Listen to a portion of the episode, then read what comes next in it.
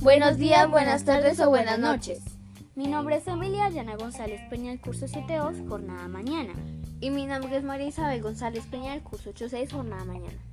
Y estudiamos en la institución educativa Las Villas de los Libertadores. A continuación en el podcast del día de hoy les hablaremos sobre los juegos en la antigüedad. Todos sabemos que los juegos han existido siempre a lo largo de los tiempos, pero ¿cuál es su origen? La respuesta a esta pregunta es que su origen es desconocido. Pero hay muchas teorías sobre ese origen, así que no se sabe cuál de estas teorías es el verdadero origen de los juegos. A continuación les mencionaremos algunos de estos juegos que se jugaban en aquella época.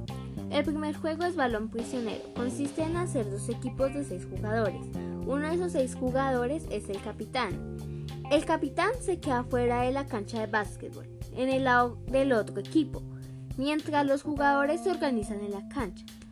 Otra persona o el árbitro les tira la pelota o el balón. Si tienen, si tienen que ponchar al otro equipo contrario. Si lo logran ponchar, quedará eliminado el jugador. Pero si el jugador atrapa la pelota, es el turno de ese equipo de ponchar. Si se les cae el balón, quedarán eliminados. El equipo con menos eliminados gana. En segundo lugar tenemos el juego del conejo de la suerte. Este consiste en que varios jugadores hacen un círculo y ponen las manos encima y debajo de las otras. Después empiezan a cantar una canción hasta que lleguen al último jugador y si a este le pegan en las manos, queda eliminado y así sucesivamente con los otros jugadores.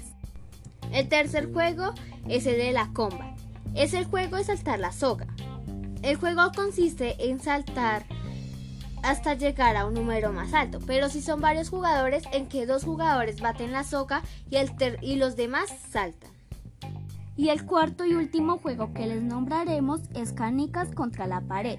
Este juego consiste en que uno de los jugadores hace una línea en la pared con una tiza. El resto de jugadores tiran sus canicas y la canica que esté al lado de la otra canica del otro jugador se queda con la canica o incluso puede ganar más. De todas maneras, este juego se sigue jugando en la actualidad y aún no ha pasado de moda y también se puede jugar de varias formas. Esto fue todo en el podcast de hoy. Gracias por habernos escuchado. Bye.